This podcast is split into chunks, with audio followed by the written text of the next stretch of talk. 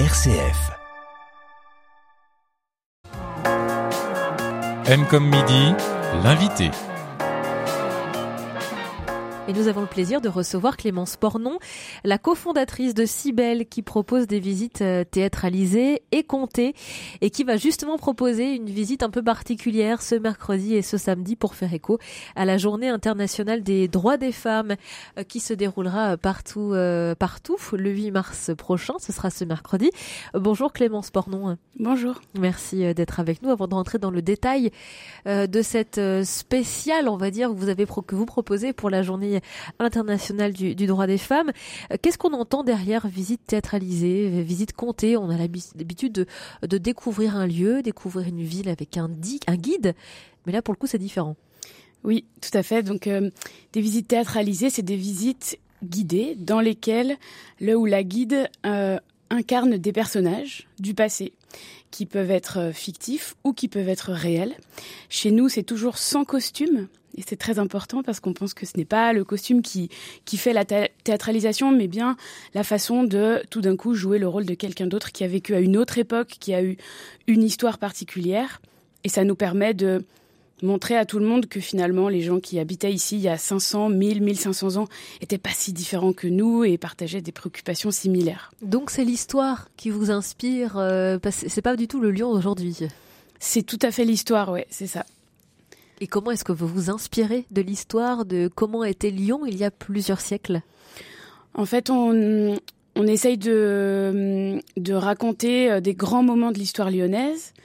Euh, et on s'inspire de la vie des gens normaux. C'est ça qui nous intéresse nous vraiment. C'est pas de raconter euh, les, histoires des, personnalités euh, qui ont été les, gens au pouvoir ou voilà. Évidemment, elles font partie de l'histoire, mais on aime bien raconter ces grandes histoires à travers les yeux des gens normaux. Donc, par exemple, on a une visite de la Croix-Rousse qui raconte la révolte des Canuts. Et on suit vraiment une personne pendant cette révolte et, et, ça nous permet de à la fois comprendre les enjeux politiques, bien sûr, mais aussi bah, ce que vivaient les gens au quotidien et ça nous permet de raconter l'histoire de façon plus proche pour que les gens s'identifient plus facilement à ce que d'autres ont vécu avant. Parce que l'histoire est présente euh, dans l'ensemble des quartiers de Lyon Évidemment, évidemment. Même euh, les quartiers qui n'en ont pas l'air, euh, même ceux qui sont très décriés.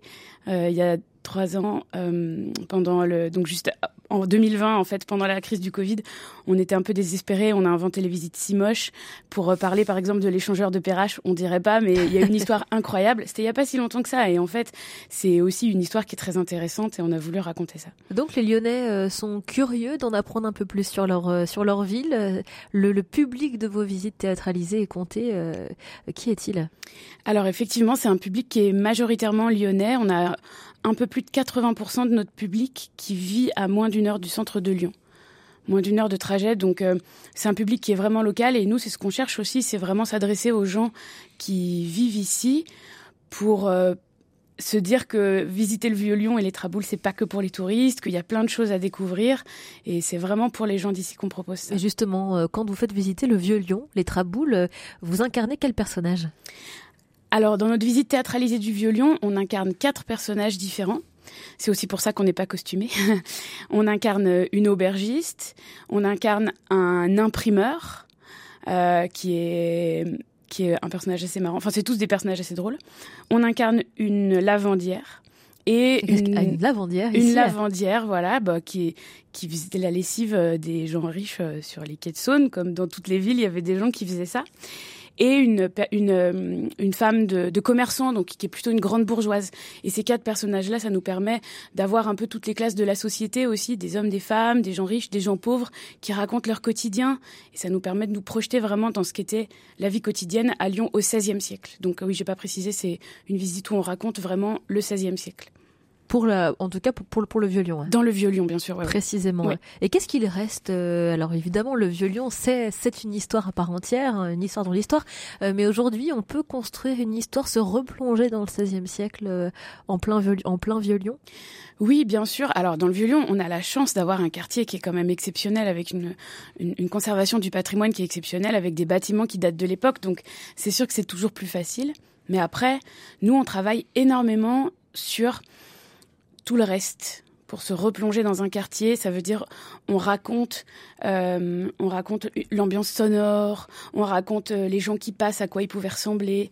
On aime bien raconter les odeurs aussi. On a une, une visite de l'hôtel Dieu où on parle beaucoup des odeurs, des odeurs agréables, des odeurs très désagréables. Il y a les deux, mais pour essayer vraiment de se replonger dans quelque chose de très sensible et quitter le côté intellectuel et académique de l'histoire. En fait, c'est ça qu'on aime faire, c'est vraiment parler de choses auxquelles tout le monde peut s'identifier, tout le monde peut se raccrocher.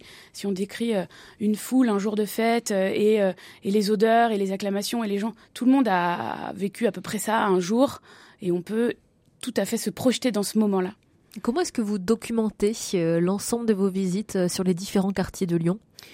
Alors on documente bah, avec euh, beaucoup d'ouvrages de, d'historiennes et d'historiens.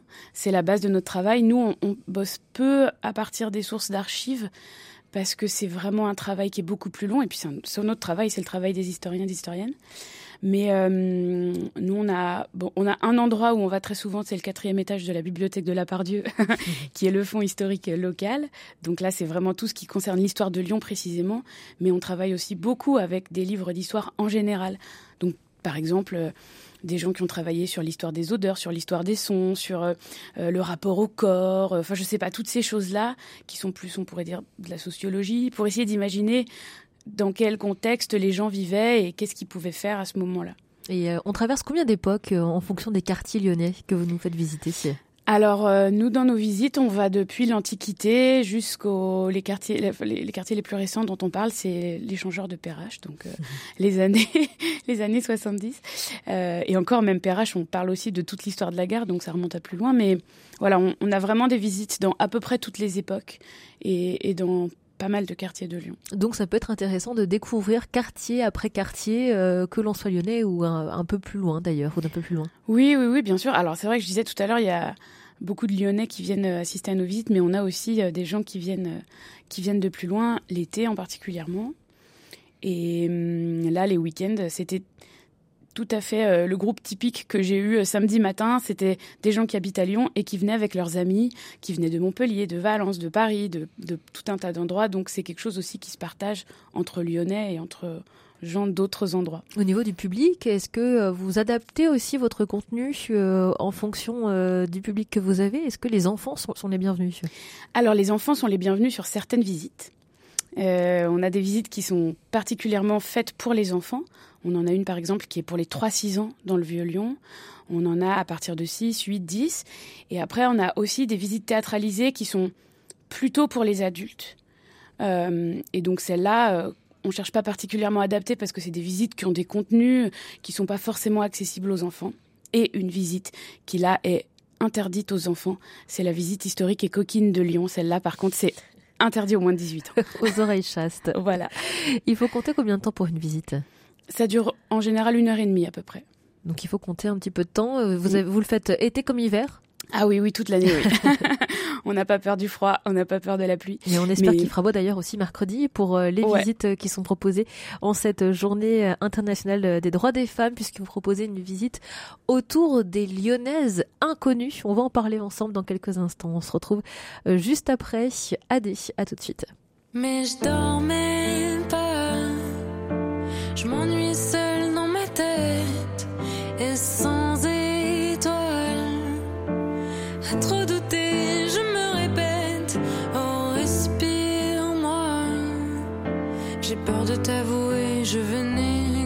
négocier comme un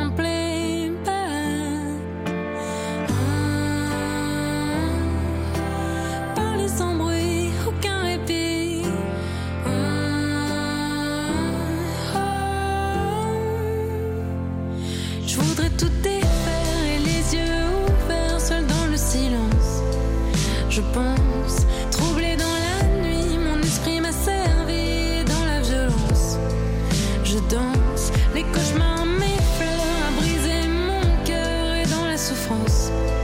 Prudence.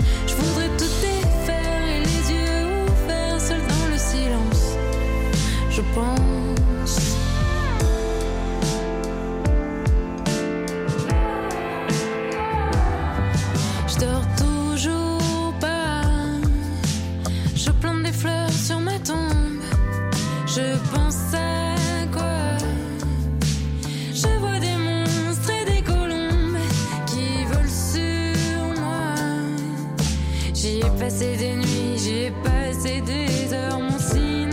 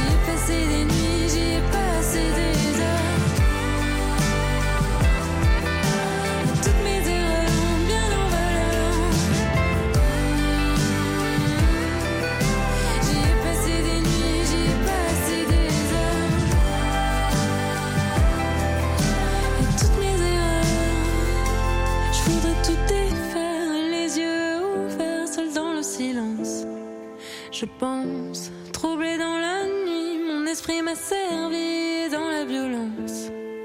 Je danse. Insomnie, c'était AD sur RCF et dans M comme midi. M comme midi, l'invité. Nous évoquons aujourd'hui les visites euh, théâtralisées et comptées à Lyon proposées euh, par Cybelle, représentées aujourd'hui par notre invité euh, Clémence Pornon. Alors vous avez proposé et vous allez proposer précisément ce mercredi et ce samedi une visite qui fait écho à la journée internationale des droits des femmes qui se tiendra ce mercredi 8 mars.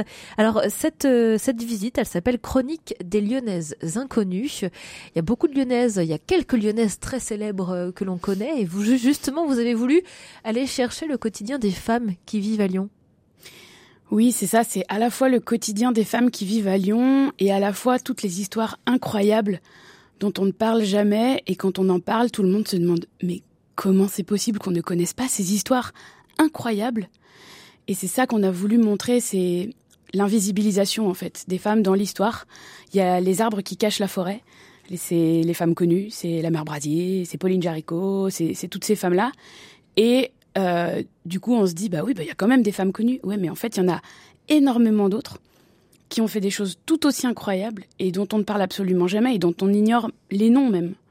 Donc c'est de ça qu'on a voulu parler euh, pendant cette visite. Comment vous avez euh, collecté, réuni toutes ces données euh, pour construire un spectacle autour de ces femmes inconnues à Lyon? Alors ça a été beaucoup plus de travail que pour nos visites habituelles, justement parce qu'il y a peu de sources, il y a peu de choses. les femmes n'ont jamais eu le droit d'écrire l'histoire, les femmes sont peu présentes des archives parce qu'elles ne sont pas sur la place publique. Euh, les femmes ne signent pas de, de contrat au travail, euh, ne, voilà, ne, ne sont absentes. Donc c'est beaucoup plus difficile de les trouver dans les archives. Donc le travail a été beaucoup plus long. En général, on met entre 4 et 6 mois pour écrire une visite. Celle-là nous a pris 2 ans. Mais on a réussi à trouver euh, de fil en aiguille petit à petit, soit des historiennes qui avaient travaillé sur certaines personnalités, Soit euh, on est allé fouiller un peu dans. Alors là, on est allé un tout petit peu dans les archives, mais aussi euh, dans, des, dans des ouvrages divers et variés pour essayer de récolter toutes ces informations. Ça a été un travail assez long. Et comment l'idée de, ce, de ce, cette visite euh, vraiment dédiée à la place des femmes, leurs conditions, est-ce qu'elles ont pu faire sur Lyon est née, à germer chez Sibelle C'est une idée qui a germé pendant assez longtemps, enfin depuis assez longtemps en tout cas. Dans les premières visites qu'on a écrites, on s'est rendu compte que les héros de nos histoires étaient toujours des hommes. Mhm. Et puis un jour, on s'est dit, mais euh, c'est fou, on n'a pas une seule visite dans laquelle c'est une héroïne et c'est pas un héros. Et ça, ça a commencé à nous travailler un peu. Donc on a commencé à faire des recherches en se disant bon ok la prochaine visite qu'on va écrire euh, ça sera une héroïne. Donc par exemple c'était une visite sur l'histoire de l'imprimerie. Et on s'est demandé, mais du coup, euh, vu notre scénario, on aimerait que le personnage principal soit à la tête d'un atelier d'imprimerie. Est-ce que c'est possible au XVIe siècle pour une femme d'être à la tête d'un atelier? On a fait des recherches, on a découvert que oui. Et on n'y croyait pas, on se disait ah mais c'est incroyable. Et, et, euh, de fil en aiguille comme ça, dans chaque visite, on a essayé de rajouter des personnages féminins en essayant de comprendre quelle était leur place. Et à force de collecter toutes ces choses, ça nous a vraiment envie d'en faire une visite parce qu'à chaque fois, on, on était toujours soit étonné, soit vraiment, vraiment surpris par tout ce qu'on découvrait. Donc vous, vous redonnez vie en quelque sorte euh, à des profils, euh, à des personnalités euh, dont on n'a pas forcément beaucoup de traces dans l'histoire. Ouais, exactement. Par exemple, on parle souvent, quand on veut parler de l'éducation des jeunes filles, on parle souvent de Julie Victoire Daubier, qui est un peu connue, qui est la première femme à obtenir le baccalauréat. Euh, à la fin du 19e siècle et elle est connue à Lyon parce qu'elle l'a passé à Lyon. Elle n'était pas d'ici, elle habitait pas ici, mais son inscription avait été refusée à Paris. Et au début, nous, on s'est dit, on va parler de Julie Victoire d'Aubier. Et puis, en fait, au fil des recherches, on a découvert une autre personnalité qui est Jeanne Desparmer-Ruello, qui était la directrice du premier lycée de jeunes filles à Lyon et qui a autant œuvré pour l'éducation des jeunes filles au 19e siècle que Julie Victoire d'Aubier. Et pour le coup, elle, elle est locale, elle est lyonnaise, elle a été directrice du lycée de jeunes filles pendant plusieurs dizaines d'années. Et donc on a eu envie de parler d'elle. Voilà, c'est ce genre de personnalité qu'on est allé chercher pour essayer vraiment de sortir des personnalités connues et comprendre un peu les autres, qu'est-ce qu'elles ont fait. Quoi. Et où est-ce que vous nous emmenez pour cette visite sur les, les, les, les Lyonnaises inconnues? Alors c'est une balade dans le 6e arrondissement.